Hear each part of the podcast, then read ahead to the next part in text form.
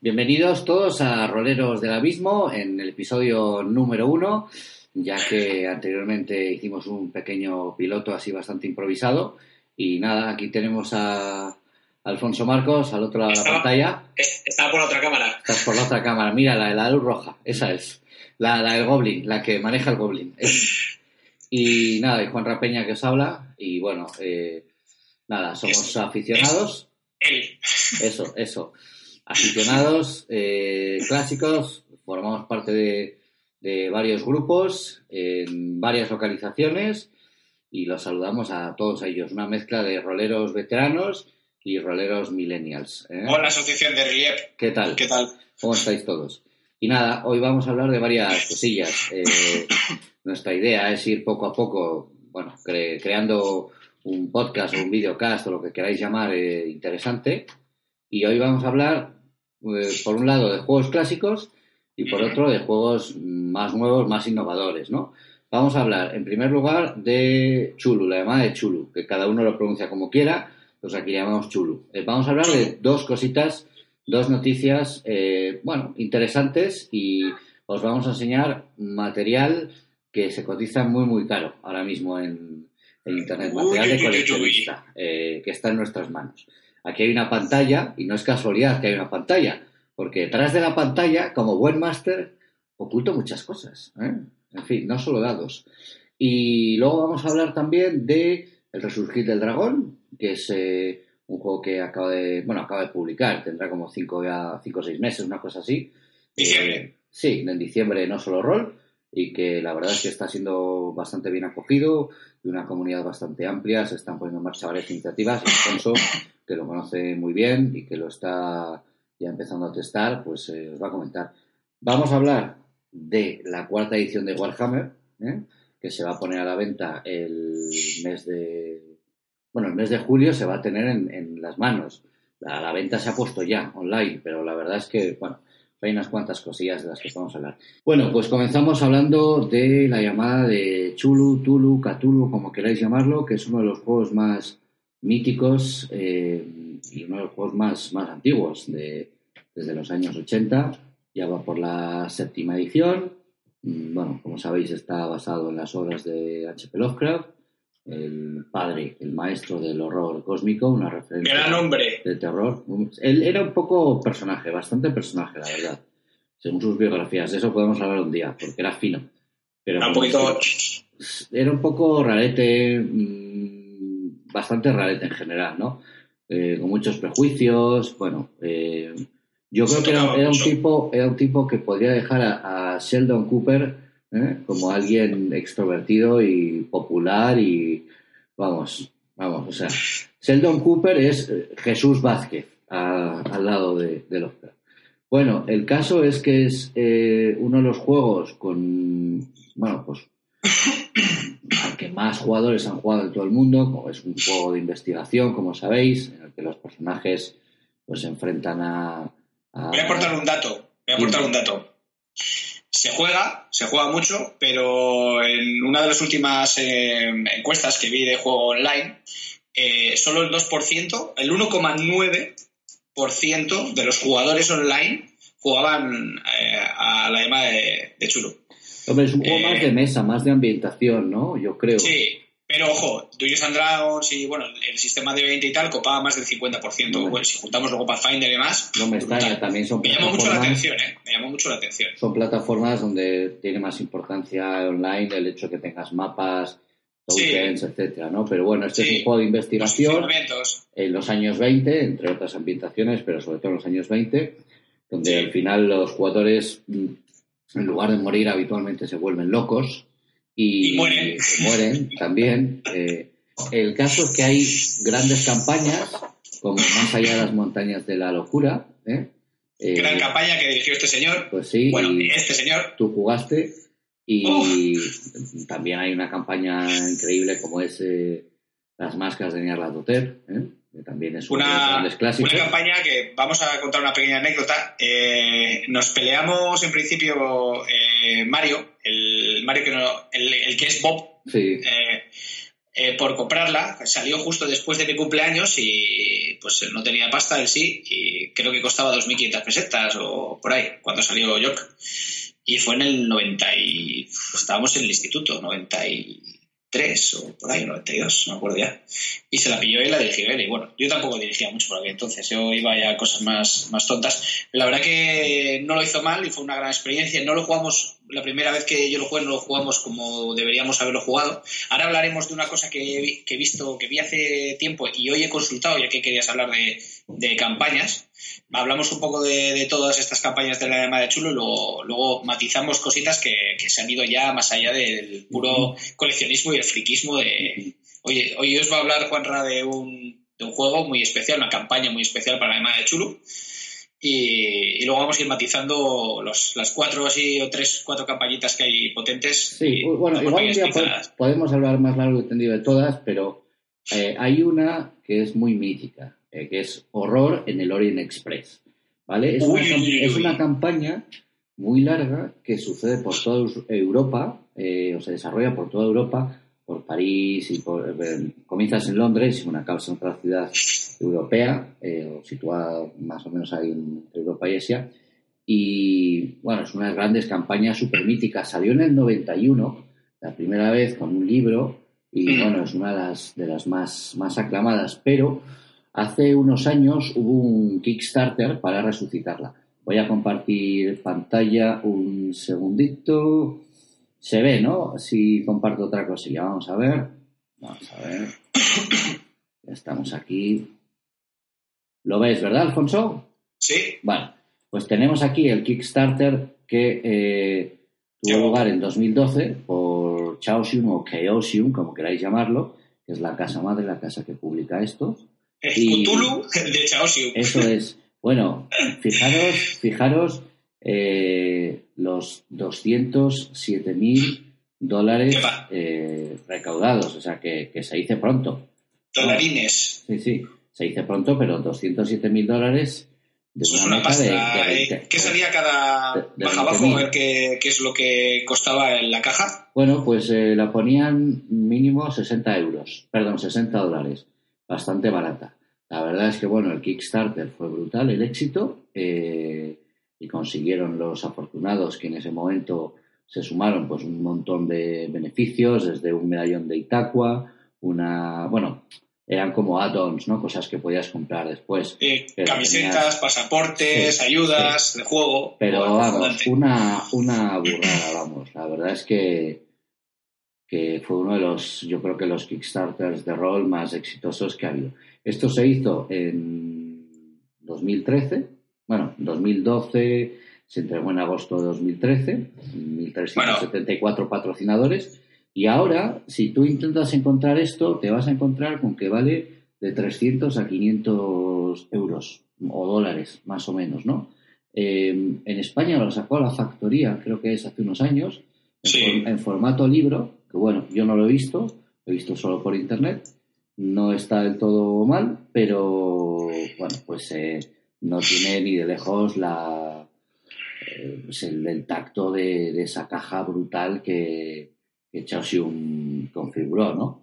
El caso es que hace... Aquí, también hubo, hubo edición en caja, ¿eh? Sí, pero yo creo que eso era un poquito más light, ¿no? Era, era un poquito más Hombre, contenía más o menos todo lo que, lo que tenía la caja original, pero otro material y bueno, eh, aquí siempre vamos ahorrando un poquito, pero bueno, que no estaba mal, no estaba mal. Yo la llegué a ver, eh, la tenía Xavi, se la pilló y bueno, ahí estuve, pero no, no me gustó mucho, antes no se editaba también como, como se edita ahora, la verdad. El caso es que esto estaba súper mega agotadísimo y hace como 15 días más o menos el jefazo máximo de Chaosium en uno de los grupos de, Facebook dedicados a la llamada, que son bastantes. Eh, bueno, pues en uno de ellos dijo que, habían encontrado varios ejemplares en sus almacenes de Londres y de, y de Estados Unidos, mm, muy poquitos, y que los iban a poner a la venta tal día, a, bueno, ese mismo día, a tal hora. Eh, bueno, los ejemplares duraron unas horas, como te puedes imaginar, porque estaba todo el mundo con los dientes largos. ¿eh? Y bueno, pues gran sorpresa de la noche, bueno, sorpresa para ti no, porque ya la conoces, pero ¿eh? ¿Eh? vamos a mostrar aquí. Aquí tenemos horror, bueno, aquí lo vais a ver, pero horror el Ori Express. Al loro, al loro con el grosor. Esta sí, sí, sí, hostia. Esta caja pesa 6 kilos, ¿vale? 6 kilos casi, es, físicamente es muy pesada, ¿vale? Y luego, bueno, pues eh, la verdad es que es un producto auténtico lujo. Lo vamos a ver así un poquito por encima. Tampoco es que sea un unboxing de parecido. Pero bueno, aquí tenemos una portada que es icónica. ¿eh? Y la vais a ver al revés. Pero tienes todo tipo de, de pros, de facilidades. Pues eso, una guía del viajero. Tienes un mapa de por dónde va pasando la acción. Un mapa larguito además, o sea, grandote. Tienes un sobre, ¿vale? donde dentro pues tienes eh, pasaportes, tienes eh, como pegatinas, todo, del Orient Express, vamos, pero un montón de cosas y la verdad que, bueno, en un sobre súper elegante, ¿no? ¿Eh? Muy bonito. Bueno, el Watching the Box, una especie de, no voy a decir recortables, pero una especie de, bueno, para armar una figura que tiene que ver con la trama.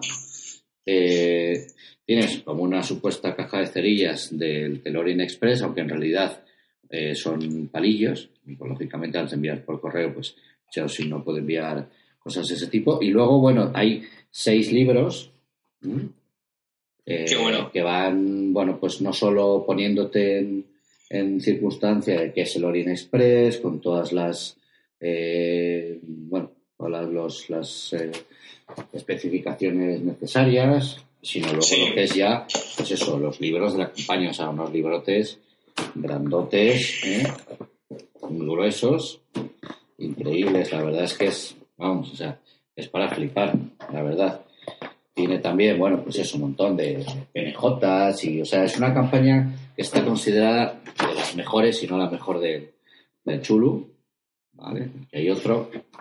De hecho, para que te veas una, te una idea de lo extensa que es, estos son los handouts, ¿vale? O sea, los, los documentos que puedes darle a los jugadores, las cartas, los mapas, los diseños, etcétera, etcétera, ¿sabes? Que habitualmente cada aventura tiene unos cuantos, en el caso del chulo siempre son muy importantes porque le dan como ese saborcillo de época, pues o sea, mira el grosor. Para que sí, tengas una idea, estos son solo los, los handouts. Joder. Y luego, por supuesto, bueno, tiene aquí. Ah, no tiene nada que ver con la edición en, castellano, o nada que ver. No conocía la inglesa, no la conocía, la verdad. Pues mira, pero no, tiene, no tiene nada que ver. O sea, esto es el mapa del de los compartimentos, de los distintos vagones. Yo había visto, había visto solo sueltos, eh, libros y, y, en alguna ocasión había visto, había tenido en mis manos algo en inglés, pero no conocía la caja completa con todo lo que trae y tal. Había visto algún unboxing y demás hace, hace un montón de años. Pero claro, eh, ahora, ahora haciéndome la idea de, de, la edición que vi en castellano, vamos, o sea, es eh, la edición vergonzosa. Es, es increíble, es increíble. También hay que decir que no es barata, ¿vale? No, es barata, pero. ya, pero eso eh, ahora mismo, o sea, cuando salió eh, eran 60 euros, ¿no? Hace, sí, 5 años. ¿Sabes? Tú ahora esto lo buscas en internet, lo puedes buscar ahora mismo, y en, Amazon o en eBay, y tienes precios desde 300 dólares para, para arriba, ¿no? Eh, la verdad es que es, es un objeto de coleccionista ¿Es barato? Si realmente tú pones en consideración el número de horas de juego que vas a pasar durante un año con tus jugadores, porque esta es una campaña muy larga, son como 19 aventuras más o menos por separado, y lo bueno es que en este Kickstarter ya no solo se añadieron cosas tal, sino que se reescribieron muchas cosas, se, se pulieron, digamos, las aristas de la primera campaña, y de hecho hay también un libro editado hace no mucho, mm, por ahí tengo, no recuerdo ahora mismo el título, pero eh, es una especie de libro que contiene varias aventuras opcionales que te permiten conocer otros aspectos de la trama, pero la particularidad es que no está ambientado en 1920 o en 1890, este creo que está, es un poquito antes, sino eh, que está eh, ambientado en, en, el medievo, en la Francia revolucionaria. Sí, el Reign of Terror. Eso es, es esa que tiene una, una portada como muy, muy chula, sí, la guillotina francesa y tal, ¿no? Revolución Francesa, sí, señor. Entonces... Es, es, una de las historias, es una de las aventuras que, que dicen que viene, viene bien como introducción de, de Express. Yo sinceramente, yo eh, considero que Lorien Express, lo poco que, leí en su día, considero que es una campaña redonda. O sea, lo mismo que puede ser las máscaras, que, a ver, eh, alguien que, se acerque ahora igual a estas campañas un poco más añejas, eh, verá que ha, pasado tiempo y que no, es un, no son partidas eh, al uso para gente pues, que se haya iniciado con otro tipo de juegos, más modernos. ¿no? Entonces, el Chulu tiene su público y estas campañas tienen su público. Lo mismo que, que las máscaras. es una campaña eh, sólida, pero que, sí se ha quedado un poquito antigua y que bueno, que tienes que aderezar un poquito para que, para que sea atractiva siempre y para que no eh, la, investigación eh, pura de, antes no, no te pese tanto y, que sea un poquito más, más dinámica. Este juego, yo creo que esta campaña, yo creo que añadirle cosas como el Reign of Terror me parecería desde el, desde el desconocimiento. ¿eh? Yo el Reign of Terror lo conozco porque lo, lo miré en su día, siempre que sale alguna novedad lo, lo echaba un cable, o un vistazo y ya está. Pero yo creo que esta, esta campaña por sí es, es, ya acojonante y no tienes que echarle nada más encima. O sea, al final es, es un poco, yo creo que ponerle la, la guinda al pastel, ¿no? Eh, y bueno, la han reescrito. Eh, es una campaña, de hecho, hay, bueno, hay una pequeña intro en el, en el primer libro, ¿vale? En el libro de campaña, en el que se recuerda. Es un detalle que, bueno, me pareció, me parece que es importante recordarlo, ¿no? Porque a veces nos olvidamos de, de quién está detrás de todo esto. Y en este caso, bueno, eh, es un libro que está dedicado a la memoria de Lynn Willis, que falleció en 2013 y que es uno de los de las almas mater de, la llamada de, Chulu realmente, ¿no? Y se le recuerda mucho, eh, habla precisamente de, bueno, pues de todo este proceso del Kickstarter y todo lo que se hizo, es decir, lo que se ha mejorado, ¿no? O sea, no solo cambiado, sino realmente mejorado. Es cierto que esta, esta edición, ¿vale? Esta caja está preparada para la séptima edición de la llamada de Chulu, que para los eh, puristas en general bueno, o para los, los que hemos, seguimos sobreviviendo con nuestros manuales antiguos, pues tiene una diferencia. ¿Cuál es la diferencia fundamental? Que aquí las características van de 1 a 100 en vez de 1 a 18, ¿no?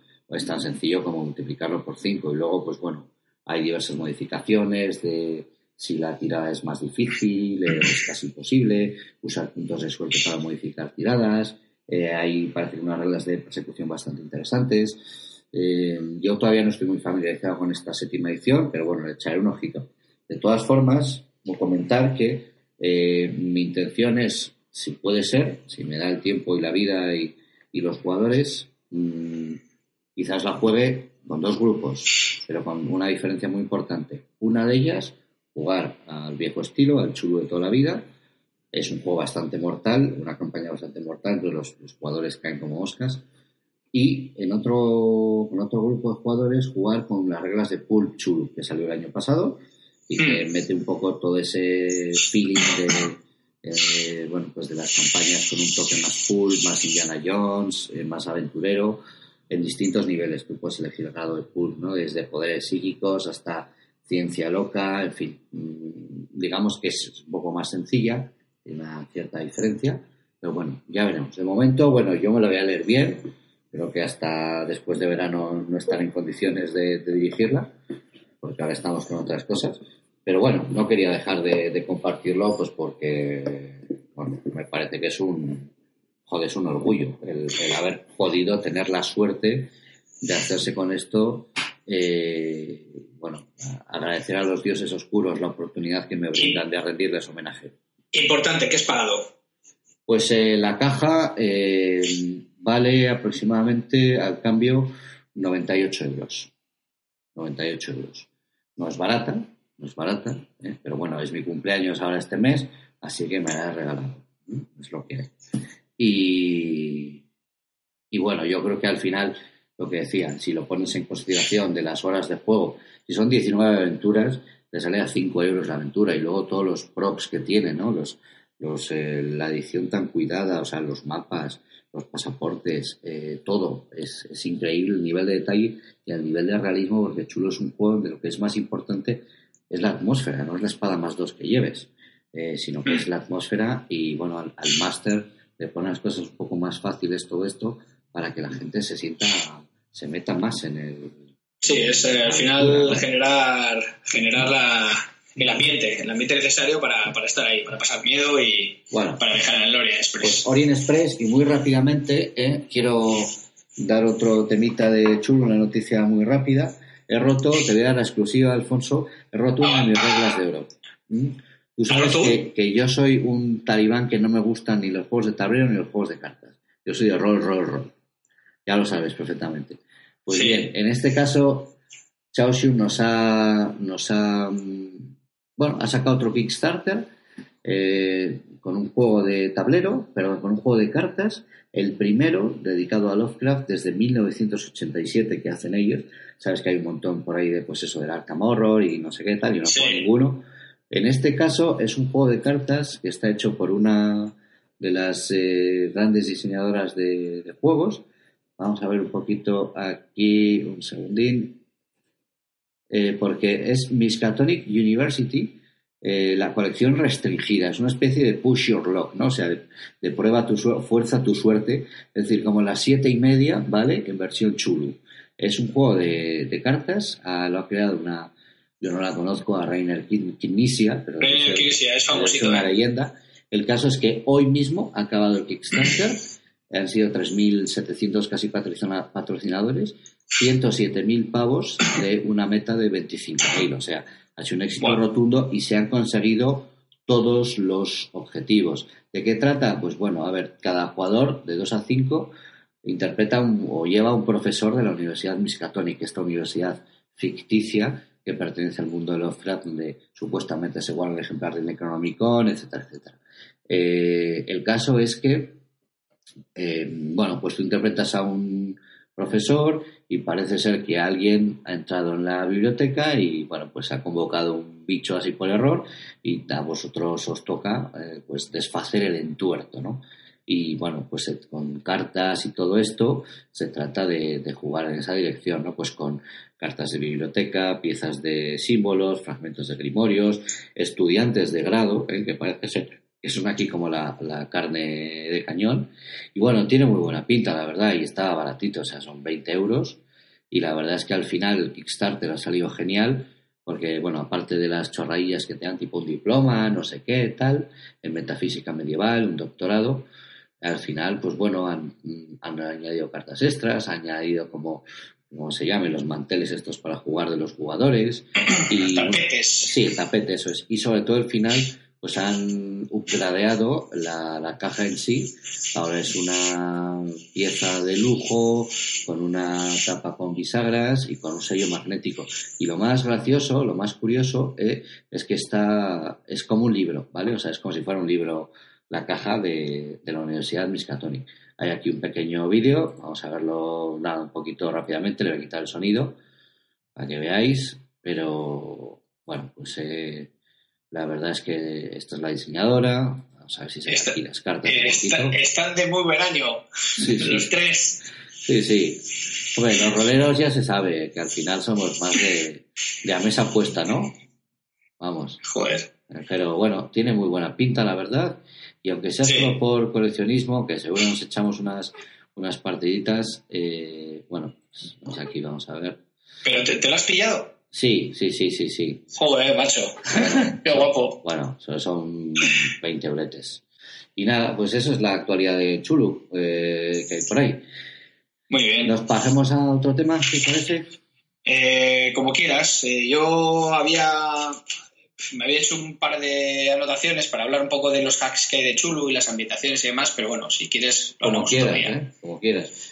No, básicamente porque, a ver, eh, hace unos días hablé con, nuestro amigo Unai y, pues bueno, un poquito de las ediciones, ¿no? Eh, vamos a tocar a la séptima edición, que sí es verdad que ha tenido muchos cambios, pero es que las anteriores no, no generaban demasiado, demasiada evolución entre sistemas. O sea, el sistema era el mismo, no, no había, había pequeños cambios. Y, he estado dándole vueltas eh, pues, eh, por ejemplo, me ofrecieron hace poco, bueno, me comentaron para jugar al Chulutec, que yo no lo he tocado y, todo el mundo me ha dicho que está genial. Y, no sé, o sea, me parece un poco, o sea, yo quizás soy muy clásico, a pesar de que me gusten muchos sistemas de juego y juegue a muchas cosas o intente dirigir todo lo que pueda. Eh, yo me acuerdo de, joder, eh, el Chulo by Gaslight, por ejemplo, o sea, habitaciones buenas, o sea, entornos de campaña eh, interesantes para la, llamada de Chulo, pero, por ejemplo, yo ahora estoy preparando, voy a preparar, de aquí a un año aproximadamente, voy a intentar llevar Mentiras Eternas para el rastro de Chulo, que es otra gran campaña, que ya hablaremos de esa campaña, incluso la dirigiré y probablemente si lo haga online, pues la grabe hay gente que la está grabando, pero bueno, nosotros lo haremos eh, con más parsimonia y más tranquilidad. Y, entre las eh, opciones que, nos da, y luego ya enlazando con lo que hablaremos luego después, está el Actunchulu, el Chulu que ha sacado ahora eh, esta gente que, lo diré, Age Entertainment, y lo ha sacado solo para el sistema percentil, para el BRP, y no, no lo ha sacado para, para Savage Walls, que originalmente en Estados Unidos lo sacaron para Savage Walls también. Y ha habido también un hack para Fate, que la verdad eh, me lo descargué y está realmente bien. Hice una partidita, yo creo que moló bastante. Y bueno, eh, son cosas que, bueno, que, tiene la llamada de Chulu. Eh, la llamada de Chulu eminentemente se juega a los años 20, pero el rastro toca un poco un una época un poquito más oscura, que son los años 30, para, para la época en la que se juega, eh, bueno, la época de la realidad que se vivía en aquella, en aquella, en aquella época, en, aquella, en aquellos años. Y, bueno, mm, tanto yo lo que, lo que quise un poco expresarle a, a Unai es que no, no creo que, que haya necesidad de tener ni tantas ediciones ni tantas opciones de juego que a veces pues dices, joder, pues no está mal que cada uno elija y tal, ¿no? Pero, pero yo creo que Chulu se está desvirtuando bastante porque están sacando un mogollón de cosas eh, de, dudosa calidad, ¿no? Hay cosas que están muy bien, hay escritores eh, muy buenos y hay productos muy buenos, pero realmente hay demasiado producto. O sea, yo, creo que hay muchísimo, muchísimas cosas.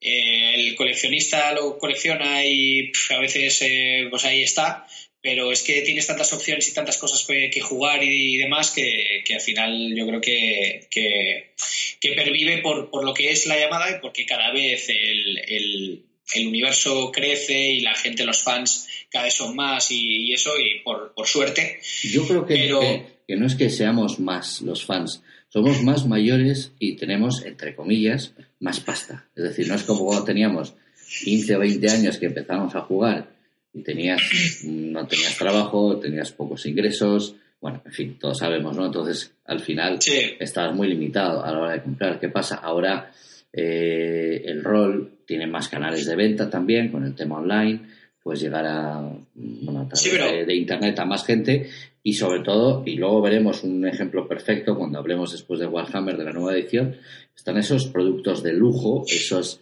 Limited Edition. Por ejemplo, en este caso, Lorient Express es una caja de lujo, pero es la única edición que hay.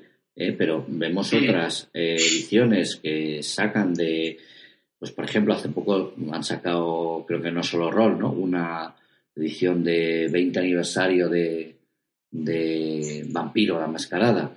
Y mm, bueno, cierto. que debería tener, vamos, o sea, de todo, ¿no? La Aquelarre, eh, vale. Sí, el Hombre Lobo también ha habido. Vale, una pasta, son muy bonitas, pero claro, está pensado para un tío que ya tiene sus 40 palos y que ya, pues bueno, si tiene más o menos un poquito de suerte o ahorra un poco, eh, pues se puede dejar 100 pavos, 120 en, en, bueno, pues algo que juegue o no, le va a hacer, le va a hacer ilusión porque le recuerda su, su infancia, ¿no? O su adolescencia o esa era dorada que jugamos todos.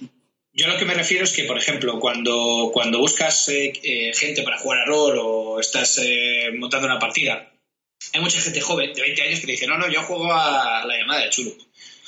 Y yo me quedo sorprendido. O sea, un juego que, empezamos a jugar nosotros cuando se publicó en castellano, no sé si fue el 88 o el 89. Fue Antes. Según, según salió, lo, lo compramos y empezamos a jugar para el 86, si no me equivoco, yo empecé a jugar en el 86 con la caja roja de Dungeons and Dragons. No, pero me refiero al... al... Ah, bueno, sí, vas a comentar cuando salió la de Machu. Y bueno, eh, nuestro amigo Miguel, que se la había comprado no mucho después, trajo el manual del chulo, o sea, que como muy tarde sería el 87.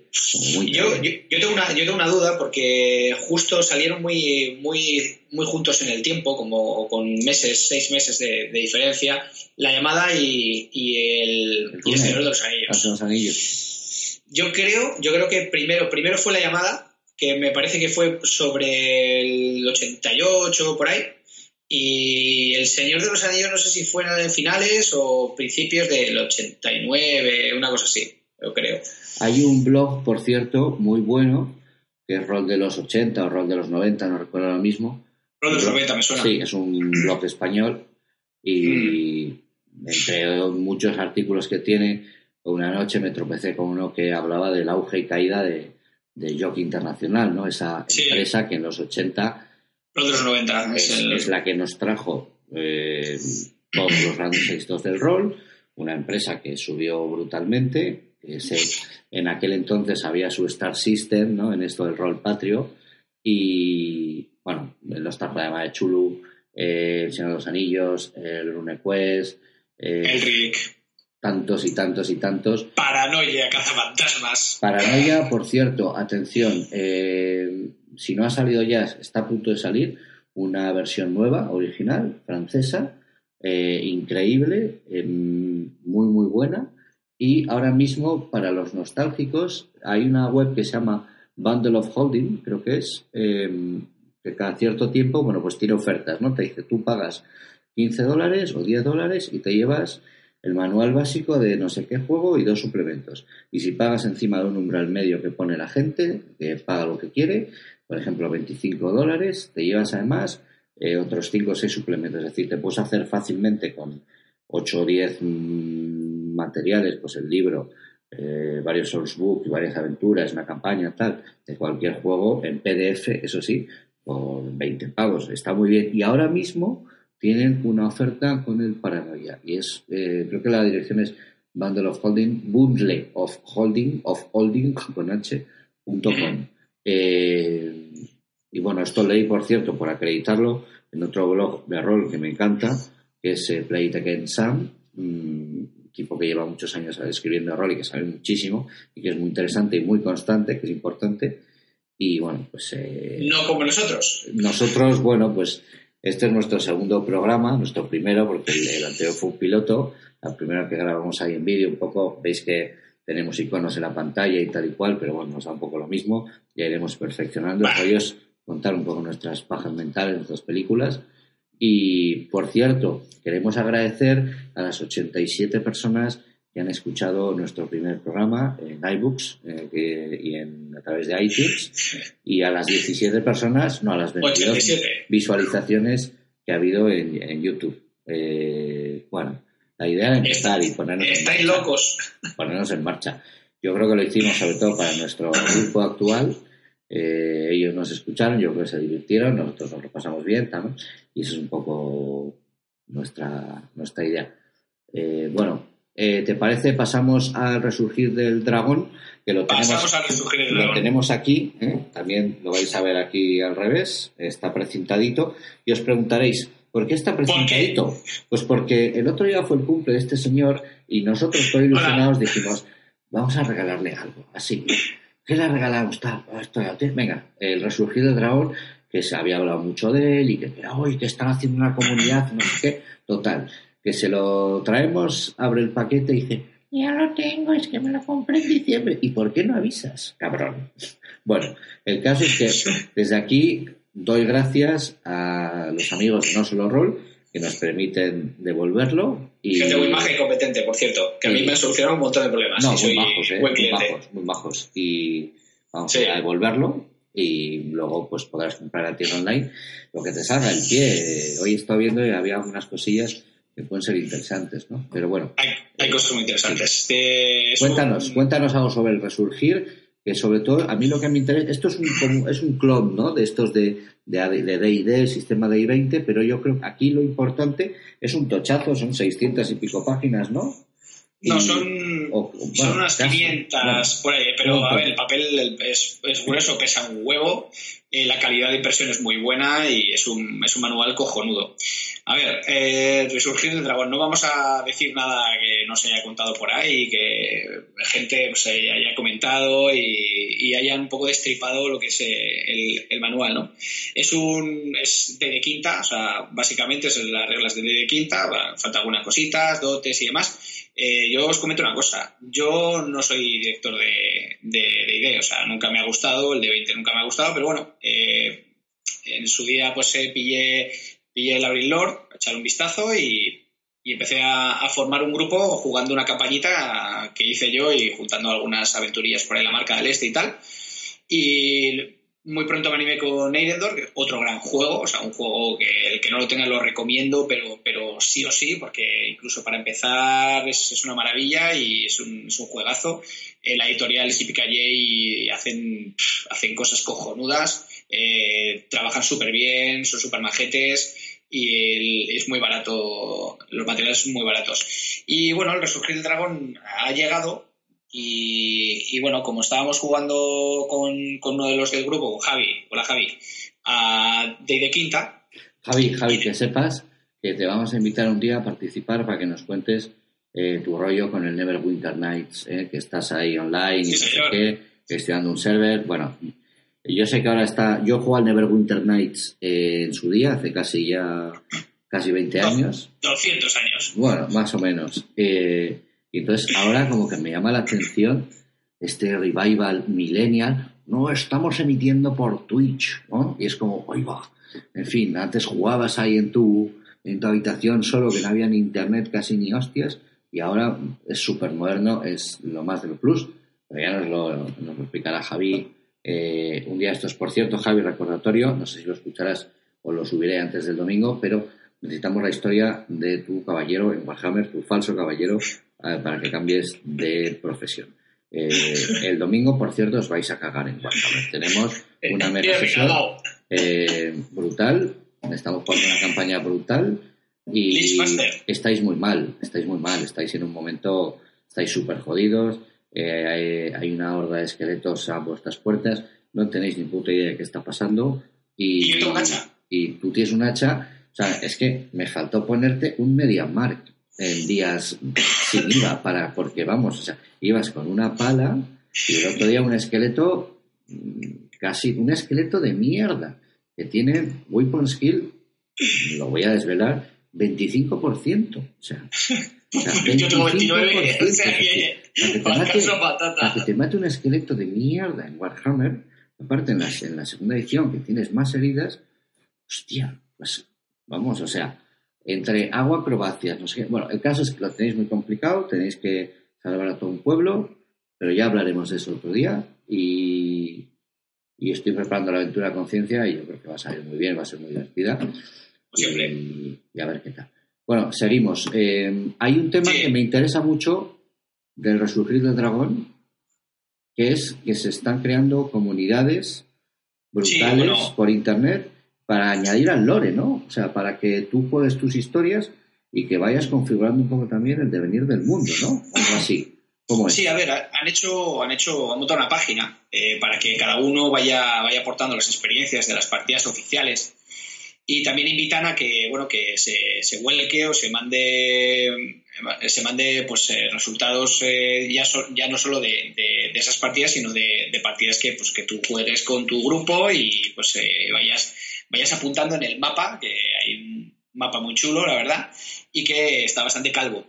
Entonces, pues bueno, eh, nosotros ya hemos empezado, hemos jugado la aventura del libro, eh, que se llama La espada enlutada. Eh, el grupo hizo una serie de cosas, luego vas a la página, anotas lo que ha sucedido y hay una serie de facciones y, vas teniendo, pues, vas teniendo afiliaciones con, con, una con otra, o sea, vas teniendo como digamos, eh, eh, amistades, eh, enemistades o vínculos de algún tipo. Y bueno, eso te va a servir pues para poder conseguir cosas, nuevas dotes, equipo, historias que te vayan a aportar eh, esta, esta facción, ¿no? Entonces, yo creo que a nivel máster te va ayudando un poco para que tus jugadores tengan, tengan algo, algo con lo que vincularse, algún un jefe, por así decirlo, alguien que les mande encargos o con los que tengan, tengan algún tipo de, vínculo para conseguir algo más allá o, montar incluso historias. Está muy bien, o sea, está muy bien. Eh, ya Pathfinder hizo una cosa parecida, estos, eh, esta gente de No Solo Roll lo ha intentado, lo está copiando. A mí me parece que de una manera bastante más sencilla, sutil y no yéndose por las ramas y, creando grandes sociedades, que al final luego la gente pues, se desvincula por complejidad. Pero yo creo que, siendo coherentes con, lo que es el, universo de, de, del Resurgir del Dragón, está, está muy bien, o sea, es muy divertido y, te vincula a, jugar y a, bueno, y a, aportar, a, formar parte de una, de una, de una sociedad, de, una, de un grupo de jugadores que creo, me consta que se había apuntado más de 500 personas, una, barbaridad. Y, y, luego ya comentar un poco, un poco la, primera impresión que yo tuve de, de, de del Dragón, ¿no? O sea, yo me compré el Resurgir del Dragón, pues eh, como mucha gente, pues para, para, ahorrarme los 150 pavos de, de, quinta y echar un vistazo a las, a las, reglas y darle una vuelta a eso, ¿no? Se lo compró Amiguetes, pues Sergio también se lo compró y con él suelo comentar historias eh, cosas que van pasando, eh, reglas que, modificamos o reglas que nos parece que están bien. Y, lo importante es que el, resurgir tiene una cosa que, yo creo que, está muy bien, que hay gente que lo odia, que es la cantidad de opciones que tienes a nivel jugable, o sea, la cantidad de razas y la cantidad de profesiones. O sea, las profesiones son las mismas que de, pero las razas. Adelante, el chico de la camisa roja. De Spiderman, que me ha regalado mi mujer. Muchas gracias, cariño. Está aquí. ¿Qué tal está quedando el programa?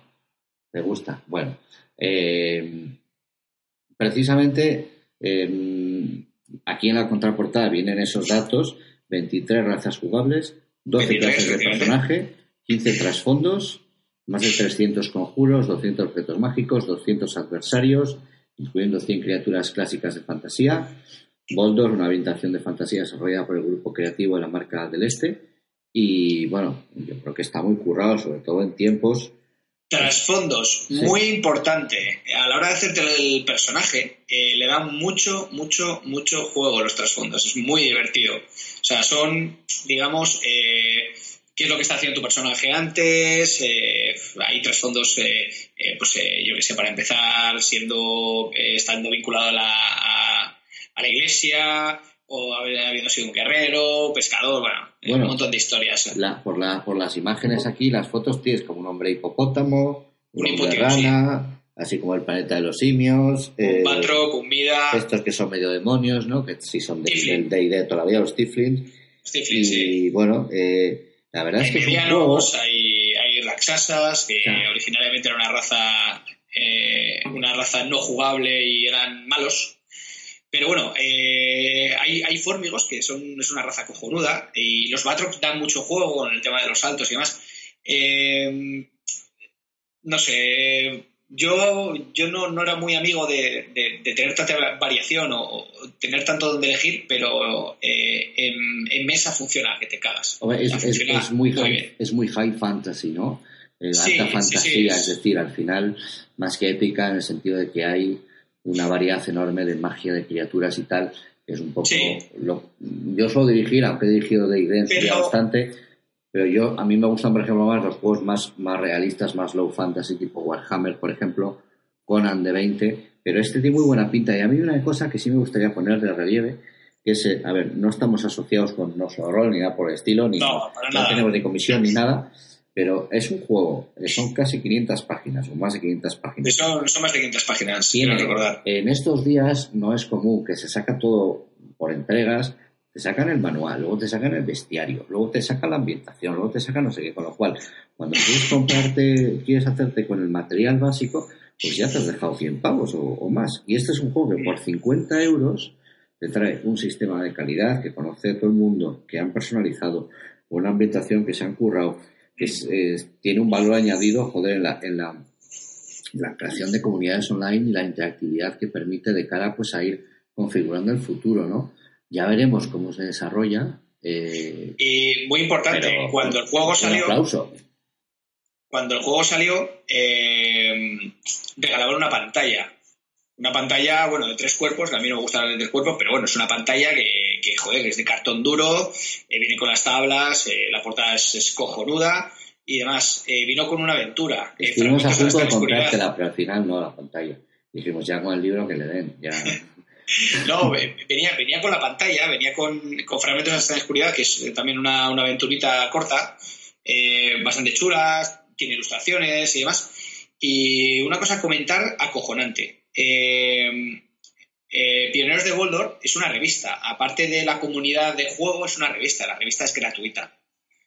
Eh, va a salir una cada seis meses y la revista te quedas loco con lo que trae. O sea, viene un montón de cosas de facciones, viene otra aventura eh, vienen, mapas, es, que está currado, pero que te cagas. O sea, la gente que está trabajando en el Resurgir de Dragón está haciendo un trabajo de, la, de la, parra. Pues es una, apuesta muy fuerte, ¿no? O sea, el rollo de crear, crear realmente una comunidad de jugadores. Y, muy respetuosa, porque, porque el producto es de muchísima calidad. Es decir, lo mismo que, por ejemplo, yo apoyo todo lo que es aquí esta gente de JBKA porque me parecen la hostia eh, el Resurgir del Dragón es un producto que, hay gente que no le gusta. Yo sé que a Carlos Variable, que es eh, uno de los editores de KIA, eh, no le mola.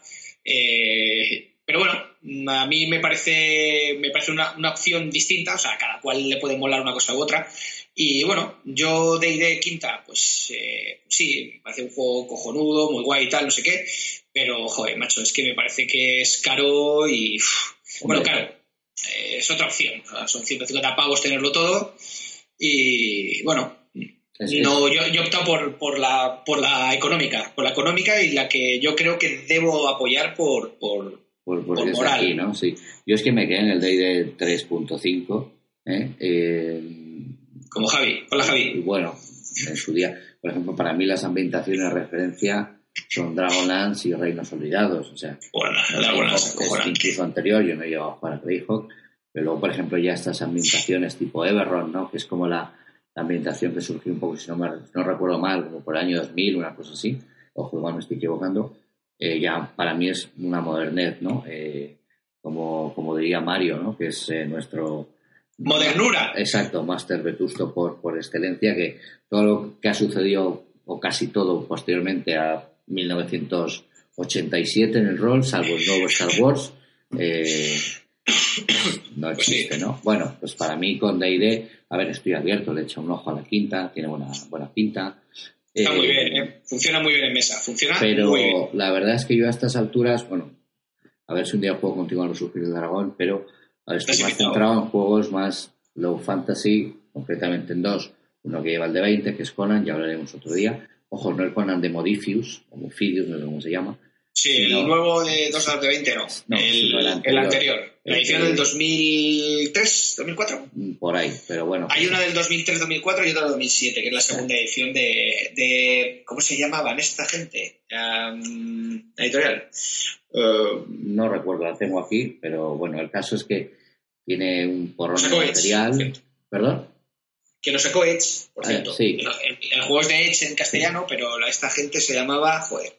Los Mungus, Mungus, Mungus, Mungus Entertainment. Y ya hablaremos otro día, pero bueno, y luego... O Edge Entertainment y Mungus. Eh, mm, bueno, pues enhorabuena a la gente de No Solo Rol por resurgir del dragón. Eh, Ahí estaremos apoyando, sin problema. Este, vas a ir tú a devolverlo, ¿verdad, cabrón? vale. Porque nos pide un poco lejos, no, pero bueno, sí conoce las oficinas y tal. Y no, si quieres lo mandamos por correo, pero bueno, si te apetece darte una vuelta y tal, ahora que tienes más tiempo, y así con la excusa de, hola, es que venía... Hola, soy un chaval de... soy un chaval, se me ha caído el pelo un poco pronto, pero bueno. Eh, pues nada, eh, lo dicho, vamos con otro juego de fantasía, eh, novedades importantísimas. Y artículos de coña, y coñas marineras. Eh, pues va a salir la cuarta edición de Warhammer, ¿cómo te quedas? Eh, vamos, a hacer, ya hablaremos. ¿Cómo me quedo? Me quedo loca. Cuando la tengamos entre las manos, ya hablaremos, pero el caso es rápidamente. A ver, en el 80 y poco, 86, una cosa así, salió la primera edición, que la tengo por aquí, original. Yo la compré en el 89 en inglés, cuando tenía 12 años. De hecho, yo aprendí inglés para jugar a rol. Y, y bueno, la verdad es que, que se conserva bastante bien y tiene esa ilustración inolvidable, ¿no? Del, del enano cepillándose aquí al, al logro, el hombre lagarto y el, el mago, el Félix y tal. Sí. Bueno, el caso es que la primera es una edición, pues bueno, de Game Workshop, de toda la vida, tal. Mucha gente ha jugado durante muchos años. Eh, esta frase, por cierto, parece muy de Rajoy. Pero bueno, el caso es que después, yo creo que pues, por el año 2000, una cosa así, si no me equivoco, salió la segunda edición, 2000, 2000 y poco, que actualizaba, actualizaba varios temas de reglas para hacerla un poco más, bueno, pues, eh, más manejable, cubrir algunas cosillas, del tema de las profesiones. Ya hemos hablado en el último podcast, pues eso, y hablamos un poco de esto también, que las han ordenado un poquito y tal.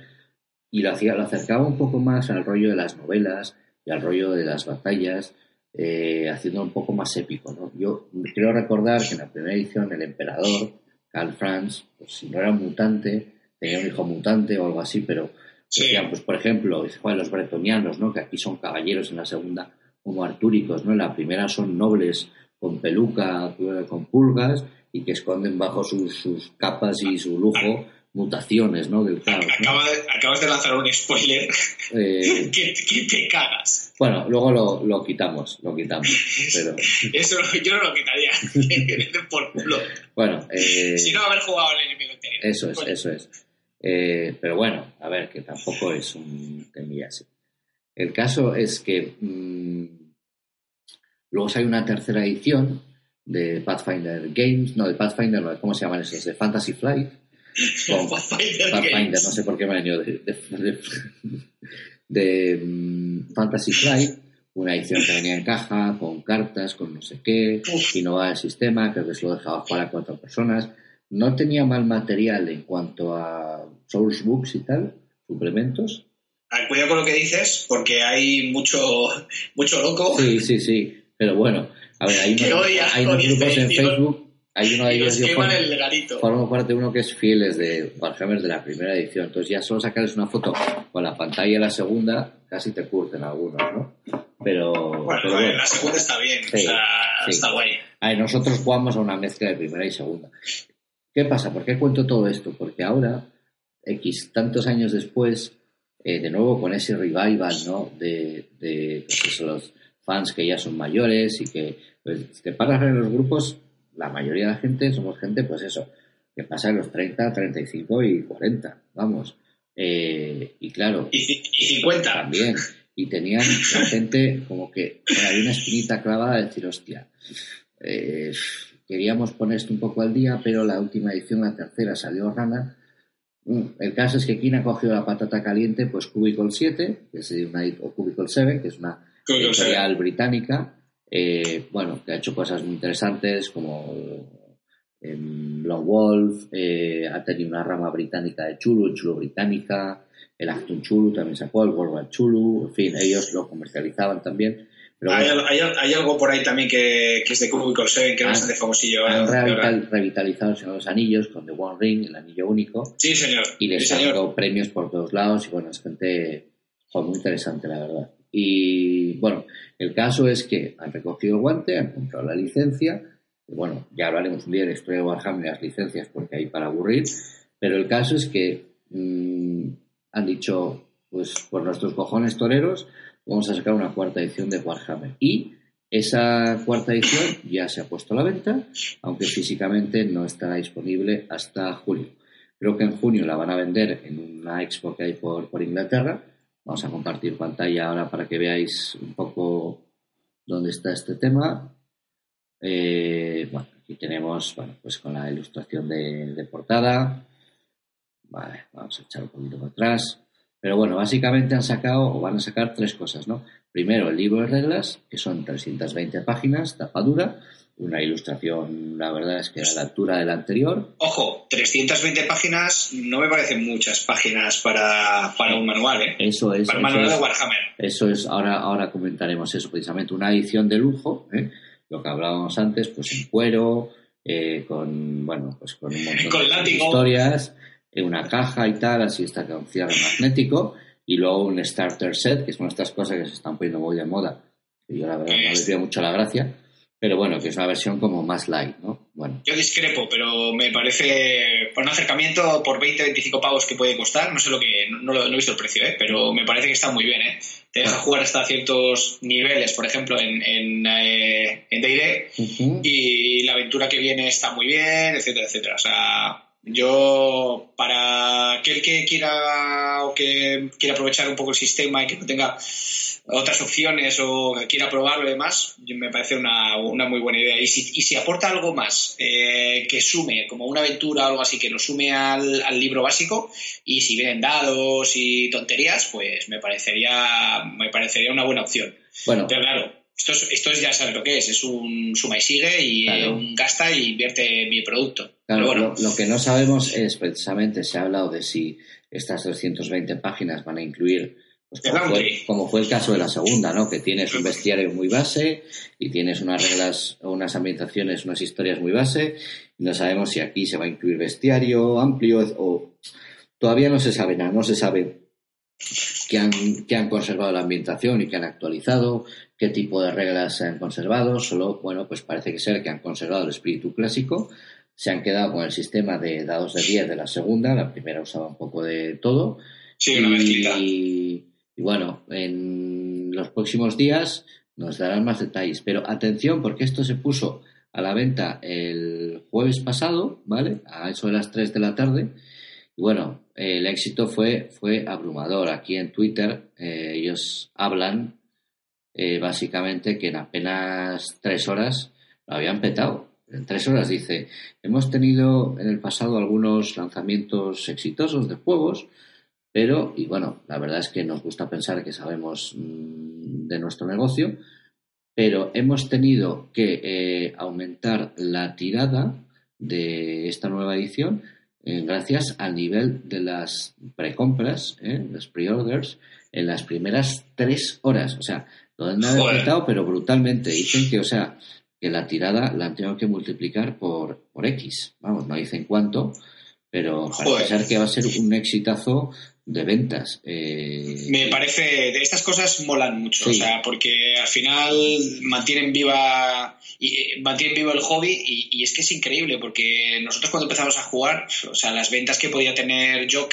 eran, eran patéticas. Bueno, estamos hablando de una empresa extranjera que al final en Estados Unidos o en Inglaterra eh, cualquier, cualquier Kickstarter así un poco potente, pues te genera 200.000 pavos, 300.000 pavos en un juego de rol, que aquí es impensable. Aquí fue el último Kickstarter que he estado viendo de un juego que está teniendo bastante éxito, que es 1800, eh, que es de unos chavales que, bueno, lo van a sacar ahora, eh, que creo que va a terminar ya, no sé le quedan un par de días o así el Kickstarter, no sé llevan 13.000 13 euros, que eso es una burrada para un Kickstarter aquí en España. Bueno, mira, bueno, mira aquí que las ilustraciones para las profesiones, algunas de ellas, eh, joder, pues muy bien, la verdad, es que tiene, tiene muy buena pinta. Y lo que es importante, por ejemplo, eh, se está trabajando en una versión actualizada de eh, pues esta campaña de enemigo Within, ¿no? El enemigo oh, Qué bueno. una campaña que están actualizando sus creadores originales, ¿no? Grim Davis y toda esta gente que está vinculada a Games Workshop de los años, desde los años 80 y que controla un huevo el tema del rol, de, del mundo de Warhammer, la ficción interactiva y que luego es gente como, joder, que aparte... Desde, sus geriátricos. Sí, bueno, de sus geriátricos, pero hostia, están incorporando todas las modificaciones que han salido en revistas, de, de reglas, de todo y tal, el otro día creo que era Rick Grimm el que comentaba algo en o Graham o como se pronuncie en, Facebook. Pero, joder, la verdad es que es un esfuerzo interesante.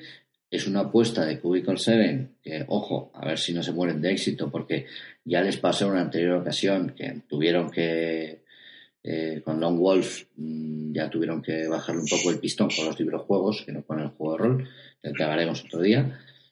Pero, vamos, o sea, había hambre de Warhammer, había hambre de Warhammer y los fans se están quedando como locos. Las ventas, ojo a este dato, las ventas de la edición de lujo son o han sido prácticamente similares a las ventas de la edición normal y la edición de lujo cuesta 120 dólares.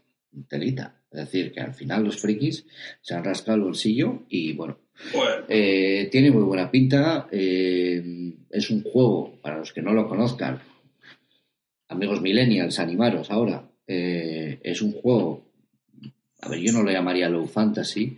La primera quizás sí, la segunda menos, porque se ha desarrollado toda una serie de mitología con una fuerte carga fantástica. Originalmente esto era un juego de, de batallas fantásticas entre esqueletos, eh, muertos vivientes, hombres lagartos, elfos, altos elfos, no sé qué tal.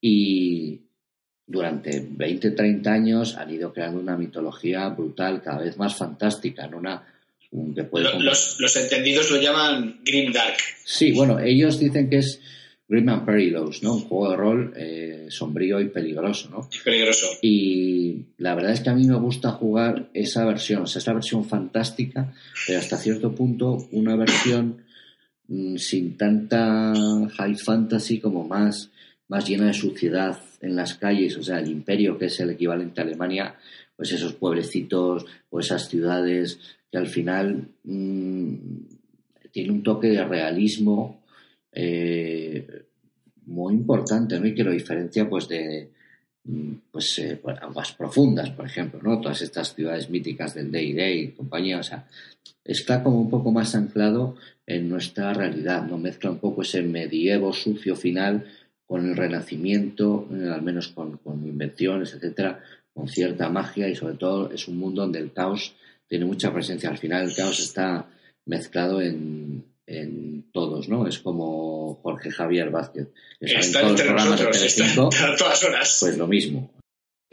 Mola, mola mucho que, que, sucedan estas cosas. O sea, mola mucho que, que haya tanto movimiento para, un, para un, una nueva edición de un juego que, que, va a ser la hostia. Sí, que tiene ya, pues es un juego que tiene pues casi 30 años, si no más, eh, 30 y pico, 30 y pocos. Mm, sí, yo creo que sean 30 y pocos y lo, que es el juego de rol, el juego de batallas comenzó antes, si no me equivoco. Sí, pero date cuenta de una cosa, eh, la, esta edición innombrable, que está entre la segunda y esta última, eh, no, no, a ver, yo no la tengo, no la conozco, no he oído hablar de ella muchas veces, no la he jugado ni la voy a jugar.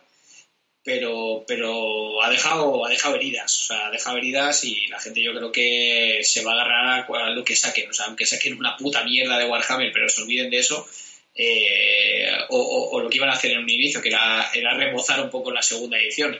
Y sacar la bonita y se les han, se, se, han ido un poquito arriba, han dicho, no, no, vamos a hacer esto que va a estar, que te cagas y ya está yo creo que, que, ha sido un poco, pues eso, eh, haber estado tanto tiempo sin una edición en condiciones para poder jugar de, de, Warhammer y ahora está y la gente como loca, o sea, como loca y me parece de puta madre. O sea, todos los fans de Warhammer, de, puta madre. Yo jugaré Warhammer, no me la compraré, o igual cuando salga en castellano, igual por apoyar, bueno, pues sí, hablando, de, hablando de ediciones, ediciones en otros idiomas, eh, pronto va a haber novedades, pero mm, publicaba precisamente leí de Ken San, eh, que en, una revista francesa parecía que había habido pues algún dato, se había desvelado que lo iba a traducir Edge en Francia eh, y que bueno, la edición española puede ser el mismo camino. Eh, bueno, ya veremos, pero lo que es interesante es que se han juntado el hambre y las ganas de comer, es decir, había un montón de fans diciendo que hostias es esto la tercera, la segunda no nos acaba de cuajar, la primera está bien, pero joder, ya está muy viejita. Eh, y un grupo de, empresarios fans, o como quieras llamarlo, emprendedores del rol, han dicho, hostia, que hay que hacer algo, ¿no? Con contactos que lo han desarrollado de una manera muy orgánica y, al menos eso parece, y se han currado el marketing muy bien, porque lo han ido... la idea era lanzarlo eh, a finales del año pasado, pero, mm, bueno, pues se retrasó, entre otras cosas, por la salida de Hunter que es este juego también, Green and Perilous, que es un clon de Warhammer, entre comillas, pero que debe tener unas reglas, son 700 o 600 páginas de reglas, es un tochazo brutal. Qué pena de toner. Yo tengo el PDF porque lo regalaron hace, bueno, lanzaron una promo de regalo en Halloween y tal. Y, pero bueno, tiene muy buena pinta, todo el mundo lo está poniendo muy bien. Eh, oye, vamos, chapó y lo está moviendo muy bien. Y luego la gente estaba muy ansiosa pidiendo a Cubicle 7 por, o Cubicle 7 por, por internet eh, datos y datos y datos y ellos no han soltado prenda, han soltado al final un poquito de arte tal y en el momento lo han puesto a la venta, pero han logrado que la gente compre sin lanzar una preview del sistema, ni de la ambientación, ni nada por el estilo. De hecho, la gente estaba, pues eso, con Shut Up and Take My Money, ¿no? Throwing money at the screen, tirando dinero a la pantalla y tal. Pero así, o sea, o sea la gente en los foros... Loca, ¿no? Bueno, yo les escribí un comentario que era este, please release it before tal, I have an army, ¿no? Que es lo que dice Loki en, en, en Vengadores 1, ¿no? Cuando le dice, le dice a Tony Stark, I have an army. Y le dice él, I have a Hulk, o we have a Hulk, ¿no? Pero bueno, en fin bobadas aparte. Que sí, bueno, iba a hacer un comentario, pero como no has visto la última, pues me, me, callo, me, callo, la puta boca porque era Loki el que hace un comentario. Sí, no, me, no me hagas spoiler porque todavía no la he visto, pero bueno, eh, es lo que tiene ser padre reciente, así que de momento no se puede. Bueno, eh, llevamos ya una horita. ¿Quieres que sigamos? ¿Dejamos aquí? ¿Hablamos de Fate? ¿Qué prefieres? Eh, bueno, eh, si quieres lo dejamos y y con la obligación de poder hablar de, de, de Fate y demás cosas, y de partidas y demás, eh, la próxima semana y para ir teniendo cierta regularidad, ir quedando pues una horita los miércoles, eh, por ejemplo. Eh, que mola. Cuando podamos, según las obligaciones sí, cuando, sea, tampoco es obligatorio. Académicas y laborales nos dejen. Pero bueno, la verdad es que, mm, bueno, pues como decíamos al principio, lo hacemos un poco por, por compartir inquietudes. Esperemos que los que hayáis estado con nosotros eh, os hayamos acompañado en el trayecto a algún lado o en la oficina o lo que sea, pues lo habéis pasado bien. Y creo, no sé si tenemos un correo, eh, creo que sí, porque había una cuenta Gmail que será rolerosdelabismo.gmail.com o gmail.com y pero si no, eh, esto está disponible en iBooks, iBox, nos dejáis un comentario eh, en iTunes también y pues, en YouTube lo subiremos. Mandando donaciones, direcciones de mujeres y cosas de esas. Bueno, eh, yo a ella me voy a bajar del carro, tengo que a mi mujer sentada en el sofá, la quiero muchísimo, te quiero mucho, mi amor. Y, y nada, pues eh, nos vemos el domingo tú y yo. no vas a llegar tarde, ¿verdad? ¿Cómo? Que no vas a llegar tarde. No, no, no, no, no, no, voy a llegar tarde. Si, si montas partido el sábado, te lo voy a decir, o sea, quiero a los jugadores fresquitos. O sea, como me vengan los jugadores así, es que ya acabamos a las dos, estoy hecho polvo. O sea. no, no, nos dejan, nos dejan. La hora de esqueletos, Irma tiene que estudiar, la tiene que estar fresca. va a ser el menor de vuestros problemas. Bueno, yo voy, a aprovechar para, para recomendar una, una, cosa, ya yo creo que terminamos. A ver, eh, hay, hay, un. Bueno, llevo ya siguiéndole ya cierto tiempo, un chaval que dije que te cagas. Siguiéndole metafóricamente, ¿no? Metafóricamente, sí, no, no, no, le, no, le, persigo, ¿no? No, no es nada, no hay Stalkers aquí, ¿no? no, eh, que se llama Víctor Romero, que va a sacar un juego que se llama, eh, se llama Malandros.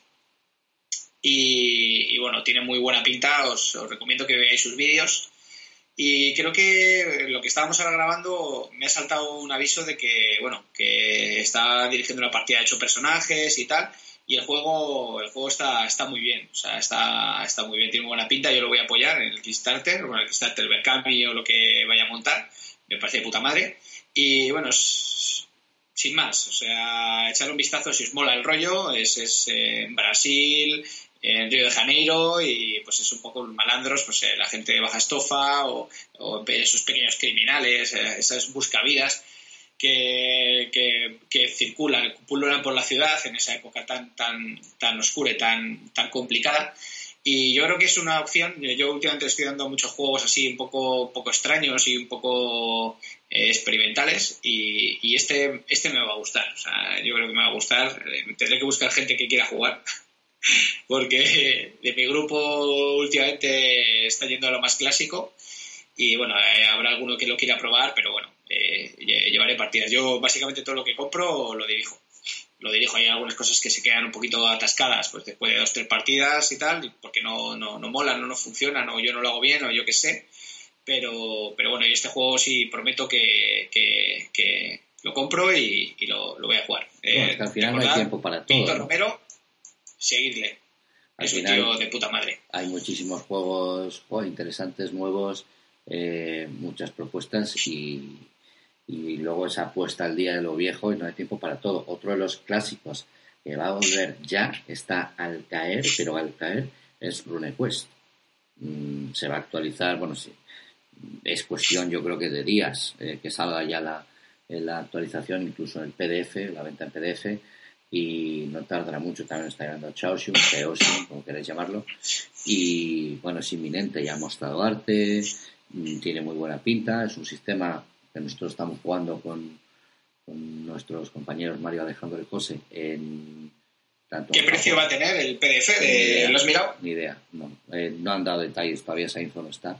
Pero bueno, tiene muy buena pinta y parece ser que esa está preparado para jugar en Gloranza. El, la ambientación. la, ambientación más, la ambientación más guapa de, de La ambientación core de, de, de, RuneQuest. Y bueno, pues seguro que tenemos novedades en, en breve para, para comentarlo, o por lo menos, pues, pues ya lo comentaremos con nuestros eh, masters de RuneQuest que llevan 30 años jugando a RuneQuest y se saben todas las reglas eh, PAPA y bueno, ya yo sé que se van a resistir a actualizarse al nuevo RuneQuest, pues ni falta que hace, pero bueno, pues estaría bien que nos comentaran en algún momento eh, las diferencias que pueda haber si, si conseguimos un ejemplar. Pues nada, gracias a todos por escucharnos en este segundo Roleros del Abismo. A falta un nombre mejor, es el primero que se nos ocurrió. Y, nada, oye, pues eh, a pasar buena semana y que tiréis muchos dados y cuidado con esas pifias, ¿eh? Víctor. ¿Eh, Víctor? Irma también está fina últimamente. Irma el otro día hizo una pifia triple, que eso yo no lo he visto en, 30 años en Master, no lo he visto nunca. Nunca. No, no, no, increíble. O sea, pifia, triple, es decir, tres resultados de pifia. Eso que tiras una tabla y te dice, vuelve a tirar, tira dos veces. Y vuelves a tirar y uno de los resultados es tira dos veces. Bueno, en fin. El caso es que se cargó a su compañero se lo cargó, pero aparte de una forma de un fatality en toda regla. Lo deshuevo directamente. y no es que yo me haya puesto especialmente explícito o, o escatológico. No, es que simplemente era, creo que era un crítico en la pierna o algo así, y era directamente, bueno, aquí tengo la pantalla, aquí tengo la pantalla con los críticos, y es que directamente es, muere de la forma más espectacular y sangrienta que el director de juego se atreva a describir. Pues en este caso fue un crítico en la pierna y a un enano de estos que estaba a Juan, que estaba hasta arriba de, heridas, pero bueno, tuvo mala suerte con un golpe y se lo cargó. Y pues es lo que hay, ¿no? Como Paquirri. Sí, no, pero es muy interesante porque estáis en una situación al principio, bueno, complicada, pero todo el mundo más o menos casi a tope de heridas eh, tuvisteis un asalto a una historia y tal, eh, en teoría era como un encuentro un poco más pequeñito y os pusieron las pilas porque cada uno estaba en su película con su estrategia. Yo me pongo yo estuve aquí, el baile pongo la cama, yo me voy a ver el caballo, tal, y los esqueletos mientras pim, pam, pim, pam, o sea, fue como peli de terror, os agarraron y, y al final, pues bueno, los dados tampoco acompañaron, sobre todo el guerrero más potente que había, se llevó de una hostia, un esqueleto de mierda, con un crítico, casi lo desmonta. Y ahora estáis en una situación en la que mm, estáis mermados en vuestras defensas, os falta equipo, eh, tenéis un montón de, refugiados, digamos, casi que proteger. Bueno, es una situación muy interesante y... Entre esos refugiados hay alguien que oculta un oscuro secreto. O no, o no. Eh, Cabrones. Pero yo creo que está interesante y el sábado jugaremos la batalla. Mm, no, voy a, no voy a dar más spoilers, pero jugaremos una batalla interesante y bueno, a mí es una acción, una escena que me gusta mucho del módulo. En general el módulo está muy bien, es una de las grandes campañas de Warhammer y de Warhammer de primera edición además. Y mm, la verdad es que tiene un fluir como muy natural. Es cierto, yo he tenido que cogerle todavía y todavía tengo que agarrarle otra vez el truco a Warhammer porque llevaba pues, prácticamente 20 años sin dirigir y he tenido que pillarle un poco el pulso nuevo a las reglas y sobre todo a narrar porque me he desacostumbrado un poco a narrar, me he centrado mucho en, tiradas, números y tal y realmente lo que es interesante es a mí a estas alturas del partido ya, más que mm, el tema de tengo una espada más 3 o tengo un personaje a nivel 8, lo que me interesa son las, las, las, las historias, ¿no? Y creo que mm, esas historias, sobre todo a base de la interacción con los, con los PJ, se pueden hacer muy bien. Hoy estaba pensando en... Yo a veces le pongo a los, a los PNJs, a los personajes no jugadores, eh, elijo actores, ¿no? Para que los, los jugadores se imaginen quiénes son, ¿no? Entonces, hay un personaje que es eh, Cecil, recordarás que es una especie de, pues esto es un pueblito en las montañas, y hay un tipo que es que va como un lord inglés presumiendo de, que es amigo del duque y tal y cual. De, bueno, es el típico así como wannabe un poquito sospechoso, ¿no? Así como un poquito rarete. Y este tío que dice que le va a traer cofres de dinero y que es amigo de tal y de cual, bueno, todos sabemos un poco ya, lo habéis calado más o menos al tipo, ¿no? digo, ¿quién puede interpretar a este tío? Realmente es que el otro día viendo eh, Life on the Road de David Brent, eh, que es el Ricky Gervais en The Office, ¿eh? es este, bueno, es este personaje que es, bueno, pues David Brent, que es una especie de, un humor como muy particular, es el típico tío como que se cree muy guay, pero que luego es un pringadete, pero tiene buen tal. Y es que es, es, es, está clavado, está clavado. Y por cierto, también he elegido el actor para el malo maloso, pero no os lo pienso decir todavía. Por, por cierto, eh, bueno, tengo otra sorpresa para ti, pero no te lo voy a esperar todavía. Lo vamos a dejar para más adelante. Cabrón. Bueno, nos vamos, que ya son las dos y pico, ¿vale? Ya vamos a estar trabajando, estamos fundidos de todo el día y pues nada, sobar que mañana, hay que seguir dando el tema. Mañana Navidad, sí. Exactamente, paso año nuevo, ya podía. Pero bueno, pues nada, gracias a todos otra vez, nos redespedimos y feliz Navidad a todos y gracias a los dioses exteriores que patrocinan este programa. Nada, pues. Venga, chicos y chicas y polluelos. Agur.